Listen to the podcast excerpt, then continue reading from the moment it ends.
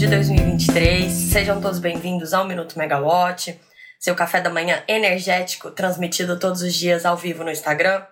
Na sequência, disponível como podcast na sua plataforma de áudio digital preferida. Eu sou Camila Maia, jornalista da Megawatt. E é claro que hoje a gente vai falar sobre o apagão que afetou quase o Brasil inteiro ontem, com exceção do estado de Roraima, o único que não está conectado ao sistema interligado nacional. É, a gente ainda tem muito para falar sobre isso, incluindo a reação é, do governo, que pareceu proativa, mas que deixou muitas perguntas sem resposta. É, a gente também vai falar sobre outras questões que, que são bastante importantes. A gente tem o reajuste Equatorial Pará, alta de preços de combustíveis feita pela Petrobras ontem, é, os planos futuros da Copel, a agenda de hoje cheia de eventos, então bora lá. É, sobre o apagão, até atrasei um pouquinho para entrar aqui ao vivo hoje para vocês, porque eu estava ainda tentando é, verificar se não sairia o informativo preliminar diário da operação, IPDO, que é um relatório que o Operador Nacional do Sistema Elétrico, ONS, publica todos os dias.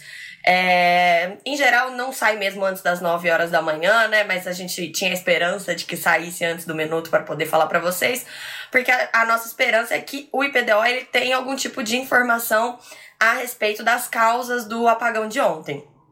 É, porque a gente ainda não sabe o que exatamente aconteceu.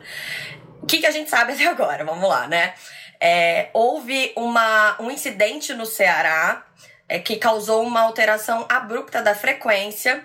Quando essa frequência foi alterada, entrou em ação é, o que a gente chama de procedimento automático de controle de cargas, que é conhecido ali como a sigla ERAC, é, Esquema Regional de Alívio de Carga. Esse ERAC ele acontece de forma automática para proteger o sistema, porque a frequência sempre precisa estar em 60 Hz. É, é uma das características do nosso sistema elétrico, né? Quem, quem, quem já foi lá no ONS, quando você vai lá, você vê a sala de operação, aparece ali, né, um, um quadrinho com. Do lado tem lá um, um mostrador com digital com a frequência. Ela varia um pouquinho ali de 59,9, 60,01, mas ela sempre tem que estar naquela faixa de 60. Caso contrário, é, existe esse, esse, problema, né? Então entra em ação o, o ERAC, que foi o que aconteceu ontem, faz esse corte de carga para proteger o sistema de danos maiores. E o resultado disso foi esse corte, então, de 18,9 gigas de carga. É, esse volume era equivalente a 29% da carga naquele momento, às 8 e meia da manhã de ontem, terça-feira, né? É por conta desse ERAC que a gente sentiu o corte em todo o Brasil, porque todo mundo pergunta por que, que um, um probleminha no Ceará deu esse efeito em todo o Brasil, né? É, na verdade, a maior parte do país ele te, teve um pique de luz, né? Eu mesma nem percebi nada aqui na, na minha casa em São Paulo. Conheço muita gente que teve também problema só de pique de luz.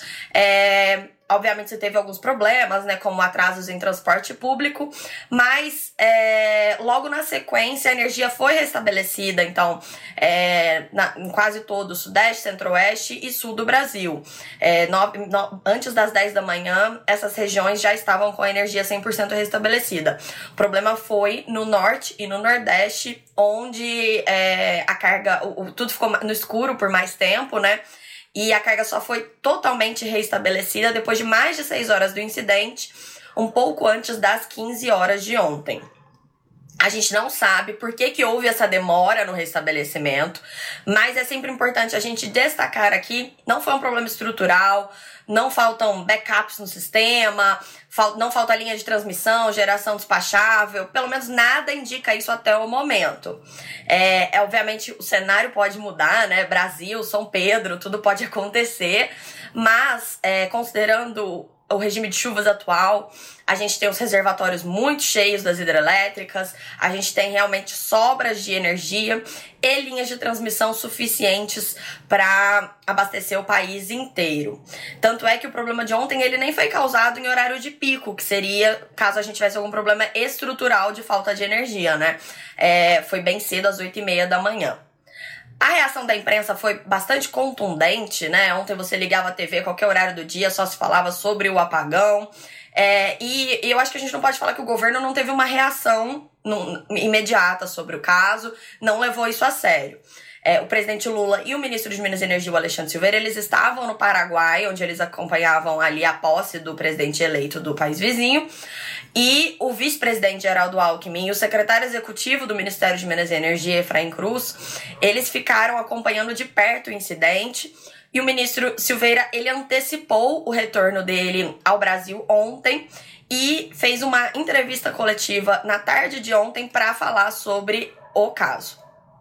A atuação então foi rápida, mas foi política, não foi técnica. Foi essa percepção que prevaleceu no setor elétrico, principalmente.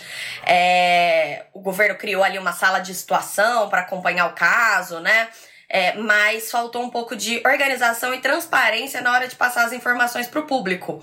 É, porque na, na, coletiva, por exemplo, o ministro Alexandre Silveira começou falando ali é, na necessidade de pedir investigações para a Polícia Federal e para a BIM, é, indicando então uma possibilidade de suspeita de sabotagem. Mas aí, quando ele foi questionado sobre isso, ele falou que não tinha nenhuma evidência disso, que seria leviano falar de sabotagem mas que, como era um caso muito importante, era necessário ter esse tipo de investigação. Então, isso gerou algum tipo de ruído. É, o governo também não conseguiu falar ontem, e até o momento, na verdade, quais foram os motivos técnicos que causaram esse apagão. É, até na entrevista ontem, que, que foi dada lá em Brasília, né, não estavam presentes os diretores do ONS, mas por um motivo justo. Os diretores do ONS eles estavam em Florianópolis ontem para um evento do operador.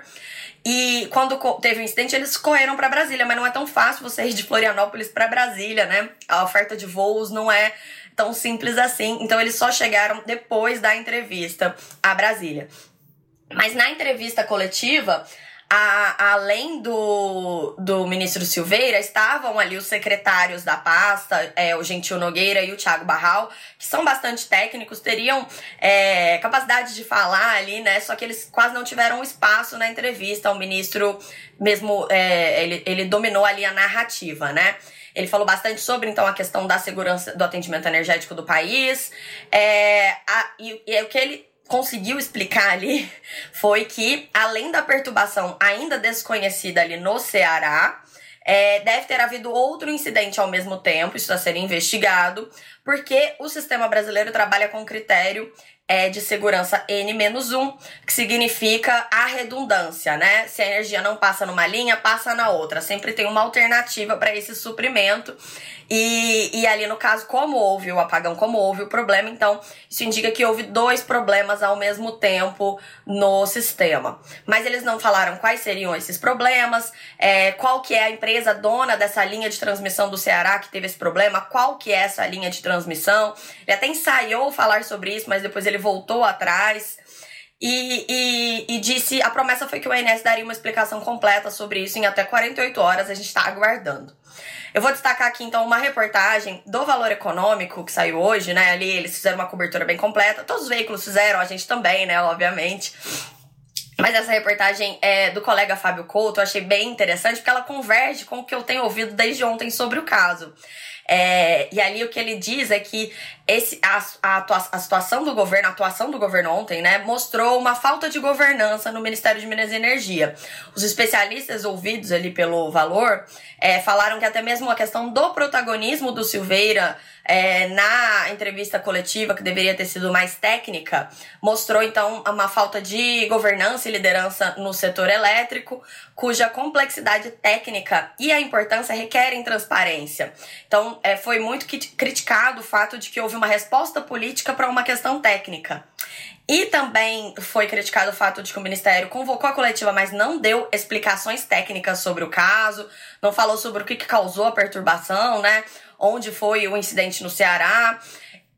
Outra questão também criticada foi que o ministro acabou usando o evento ontem para falar sobre a privatização da Eletrobras, um assunto que não tinha muita nenhuma relação com o caso. A gente nem sabe se a Eletrobras é dona da tal da linha de transmissão e de qualquer maneira isso não teria relação com a privatização, né? É, então o, o que, que aconteceu? O ministro ele acabou aproveitando esse caso para para criticar a privatização. Durante o dia também, a primeira-dama, é, Janja, chegou a twittar ali, né, falando sobre a privatização da Eletrobras. E aí isso gerou um ruído também, porque é, eles acabaram dando a entender que a privatização tinha alguma relação com o apagão. Mas quando eles fossem, quando eles foram questionados, quando o ministro foi questionado a respeito disso ontem na entrevista coletiva que ele deu em Brasília, ele voltou atrás, falou que não poderia fazer esse tipo de ilação, mas o que ele podia falar era que a Eletrobras era uma empresa muito importante, dona da maior parte dos ativos de transmissão do Brasil, como se fosse uma, algum tipo de responsabilidade da Eletrobras cuidar do sistema de transmissão é, e que a presença de uma empresa privada causasse riscos ao setor. E, e, isso é até muito estranho quando a gente se lembra que o governo comemorou bastante a presença de empresas privadas estrangeiras no último leilão de transmissão e que as empresas privadas estrangeiras estão sendo responsáveis pela maior parte dos investimentos na expansão da rede de transmissão do Brasil, né? Então, esse fato da Eletrobras ter sido privatizada e o apagão não ficou. É, não, não não, não ficou claro pra gente o porquê dessa relação ter sido feita ontem pelo governo. E aí, mais uma vez, fugindo também do objetivo da entrevista, né, que seria esclarecer a questão técnica do apagão, o ministro voltou a reclamar sobre a, aquela limitação no direito ao voto da, dos acionistas da Eletrobras. Todos os acionistas da Eletrobras, independentemente da posição acionária que eles tenham, eles só, tem, só podem votar como se tivessem até 10%. Essa foi aquela medida que foi adotada é, na privatização, tá na lei da privatização da Eletrobras, que foi aprovada pelo Congresso no ano passado, é, como uma forma de garantir que a Eletrobras não se tornasse uma empresa de um dono privado, né? Ela deixou de ter um dono estatal para ser uma empresa sem controlador é, definido, ela é uma corporation. É, e aí ele falou sobre a ação direta de inconstitucionalidade que a União está movendo no Supremo Tribunal Federal, é, questionando essa lei e defendeu a judicialização. Ele falou que a judicialização pode ser um meio usado para se atingir alguns fins. Falou por que, que num setor tão judicializado como é o setor elétrico, a União não pode judicializar também, né? E aí, isso também causou algum tipo de espanto no setor, já que a judicialização é tida como um problema grave, que acaba atrasando e muito o nosso desenvolvimento. O Silveira, até mesmo na coletiva, ele reclamou que não foi comunicado pelo ex-presidente da Eletrobras agora, Wilson Ferreira Júnior, sobre a sua saída da empresa, é, que foi comunicada na segunda-feira à noite, né? E da eleição imediata do seu substituto. Ele falou que, por ser um setor regulado, seria bom que ele tivesse sido comunicado, consultado a respeito do caso. Hoje, nessa manhã, então, está prevista uma, uma reunião na agenda do ministro com diretores do ANS, a presença de diretores da empresa de pesquisa energética, secretários do Ministério de Minas e Energia para discutir o caso. Como a gente ainda não tem os dados do ANS sobre ontem, vamos aguardar. Então fiquem de olho na Megawatt. A qualquer momento a gente vai ter mais informações sobre o que aconteceu. E agora eu vou mudar de assunto para falar sobre as outras pautas importantes do nosso dia, né? É, ontem teve um acontecimento que poderia ter causado uma grande crise política, mas passou despercebido em meio a todo esse caos, que foi o primeiro reajuste de preços de combustíveis da Petrobras desde que a empresa é, anunciou sua nova estratégia comercial de preço em maio. Não primeiro reajuste, o primeiro aumento de preços de combustíveis, né? A Petrobras, então, ela ontem anunciou um aumento do preço da gasolina em 26% e um aumento de 16% do preço do diesel. É, isso aparentemente ainda não é suficiente para zerar o desconto em relação aos preços internacionais, que estava se aprofundando recentemente, mas mostrou que a empresa está de fato tentando limitar a frequência dos reajustes para não repassar a volatilidade à população. Falando em combustíveis, a Vibra Energia ontem fez é, teleconferência de resultados do segundo trimestre do ano. O lucro da, da Vibra no segundo trimestre caiu muito, caiu 80% na comparação anual. E, e, o que eu vou destacar aqui, que eu achei interessante, é que uma das justificativas da empresa para isso foi o aumento da participação do diesel russo no Brasil. Como a Vibra escolheu não importar combustível russo para suprir a demanda nacional, ela acabou perdendo o mercado e está pressionando os volumes e as suas margens. A reportagem com todos os detalhes e os números está na Megawatt, a da repórter Poliana Souto está lá disponível para quem quiser ler. Também está no site da Megawatt uma reportagem da Natália Bezutti, que ontem, em meio a todo esse caos, ficou acompanhando a reunião ordinária da diretoria da ANEL. E, e o destaque ali foi a aprovação da revisão tarifária periódica da Equatorial Pará, que vai conduzir a um aumento de 11% em média nas tarifas do estado.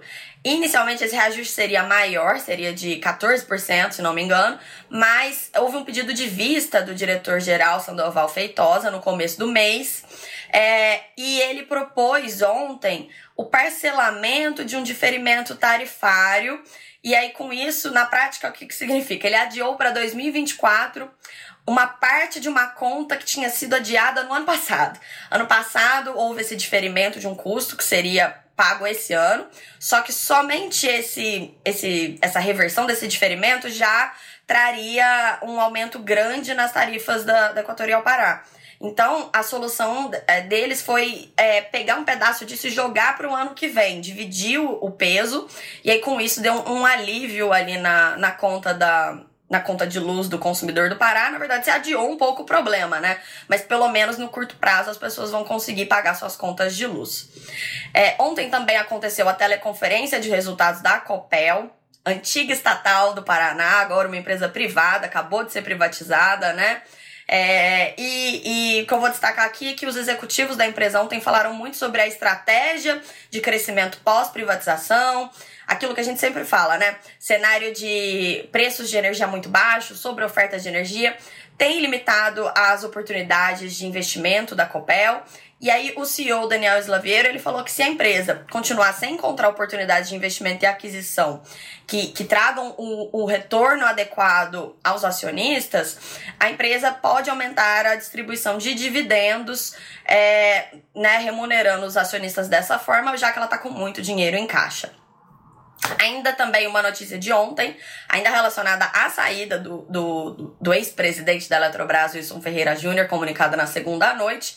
Ontem foi nomeado de forma interina é, o vice-presidente Ítalo Freitas. Ele acumulou agora a diretoria, a vice-presidência de comercialização de energia da Eletrobras a vice-presidência de comercialização de energia da Eletrobras estava sendo ocupada interinamente pelo próprio Wilson, desde a saída do, do, do João Carlos é, mês passado, ali em meio a toda uma questão de, de denúncia a respeito da antiga casa do João Carlos, que é a Delta. E, e aí ontem é, foi nomeado, então, de forma interina o Ítalo. É, é uma missão bastante importante essa diretoria de, de comercialização da Eletrobras, já que a Eletrobras com esse cenário de baixos preços e sobra de energia, ela precisa vender muita energia a preços atrativos, então isso é bastante importante. É, bom, na agenda de hoje, a gente tem, na agenda do ministro, além da reunião com sobre o apagão, né? Temos uma reunião sobre o Programa Nacional do Hidrogênio hoje à tarde. Estamos ansiosos por isso, então vamos ver se temos notícias sobre o caso, né? Sobre, sobre a situação do Programa Nacional do Hidrogênio.